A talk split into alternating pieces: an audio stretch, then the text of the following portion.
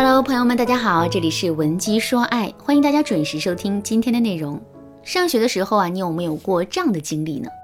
一套一套的做试卷，老师也一套一套的讲试卷，可我们却总是重复性的犯同一个错误，这到底是为什么呢？小的时候我也确实被这个问题困扰过，后来我想了很久，终于发现了问题的症结。其实之所以会出现这个现象，最主要的原因就是我们的时间分配出了问题。现在我们稍微回忆一下，就会发现，上学的时候我们的学习模式基本上是这样的：第一节课做试卷，第二节课讲试卷，第三节课继续做试卷，第四节课再继续讲试卷，以此循环往复。可是我们一直这么高强度的做练习，哪里有时间对错误进行系统的反思、归纳、整理呢？即使有这个时间，也是少得可怜。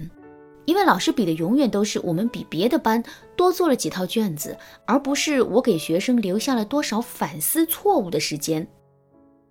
所以呢，这最终就导致了一个结果：我们花了大量的时间在重复做我们擅长的题目，可是我们自身的很多错误却来不及反思和总结，这才导致了我们会在同一个问题上重复犯错误的结果。为什么我会给大家分享这个体验呢？可能有些姑娘已经发现了，挽回爱情也是一样的道理。很多姑娘在分手之后，费了很多的努力，也做了很多的事情，可是两个人的感情状况却并没有明显的好转，甚至于现实的情况还可能会变得更加糟糕。为什么会这样呢？其实啊，这就是因为我们把所有的着眼点都放在了自己的优势上。却没有费心思去弥补自身的错误和短板。就比如说，很多姑娘被自己的男朋友分手之后的第一反应就是我要让自己变得更优秀，重新吸引男人的目光。所以呢，基于这种想法，她们就开始去买衣服、做头发，并且认真的学习化妆和穿搭。确实，经过这样的一番操作之后，他们的外形变得更具吸引力了。可问题是，男人是因为这些姑娘的外形不好而离开的吗？不是啊，明明是这些姑娘太作了，男人受不了，这才心灰意冷的离开的呀。只有彻底解决了作的问题，这段感情才能被挽回成功。其他优势的增加虽然也能有一定的效果，但从整体上来说，肯定是收效甚微的。如果你也跟这些姑娘一样，在挽回爱情的过程中做了很多的无用功，你想做出一番彻底的改变，从而让自己的挽回之路步入正轨，可是却不知该怎么办的话，你可以添加微信文姬零三三，文姬的全拼零三三，来获取导师的针对性指导。好，接下来我要告诉大家的是，感情问题很复杂，并不是所有问题的症结都会清清楚楚的摆在我们面前。就比如我的学员小美，曾经就因为没搞清楚两个人分手的原因，而险些失去这段感情。事情的经过呢是这样的：上个月月初的时候，小美打电话来向我求助，当时她是这么跟我说的：“老师，半个月前。”我跟自己的男朋友分手了，分手之后，我用尽了方法去挽回他，可他非但没有回心转意，还把我给拉黑了。您说这可怎么办呢？听了小美的这句话之后，我的第一反应是，也许小美是在挽回的过程中对男人死缠烂打了，这才把男人给逼急了。于是我就问小美说。在挽回爱情的过程中，你有没有做出一些类似于哭闹、电话、短信轰炸、对男人围追堵截，甚至是语言威胁等等一些行为呢？小美的回答是没有。听到这个回答之后，我才彻底放下心来。然后我就接着问小美说：“你跟前任当初是因为什么原因分手的？”小美跟我说。当时我们因为一点小事大吵了一架，然后他就跟我提了分手。他是一个很大男子主义的人，总是给我提要求，只要我稍微违背一下他的意愿，他就会冲我发飙。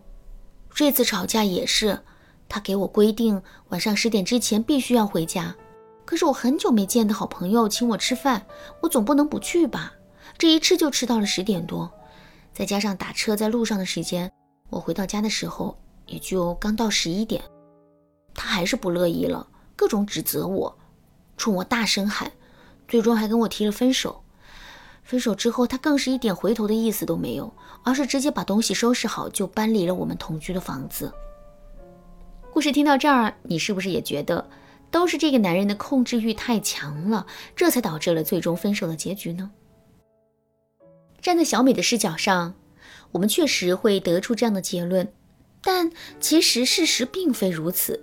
因为接下来我又问了小美一个问题，我对小美说：“你说跟自己好久没见的朋友一起吃饭，这个朋友是同性还是异性呢？你身边的朋友是不是很多呢？这样的聚会频率高不高啊？”果不其然，小美跟我说：“他是一个男生，还是一个大帅哥呢。我们是大学同学，认识好几年了，一直都是铁哥们儿。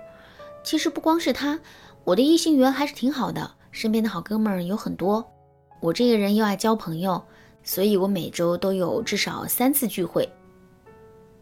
说完这段话之后啊，小美还特地的给我发了一些他们在聚会时拍的照片。我打开微信一看，里面满屏都是俊男美女，其中还不乏有一些不拘一格的动作。看到这些照片之后，我马上就意识到事情远没有我们之前想的那么简单。于是呢，我就接着问小美说：“小美。”你说你的男朋友控制欲很强，给到你的约束很多。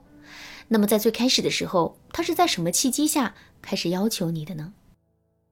小美跟我说，有一次我跟几个朋友聚会，因为玩的太开心了，所以我就喝断片了。最后还是朋友开车送我回的家。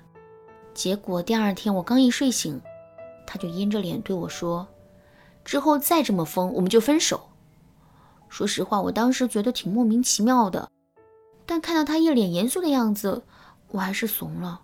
从那之后，他对我的限制和约束就越来越多。听了小美的这番话之后，我才彻底找到了问题的症结。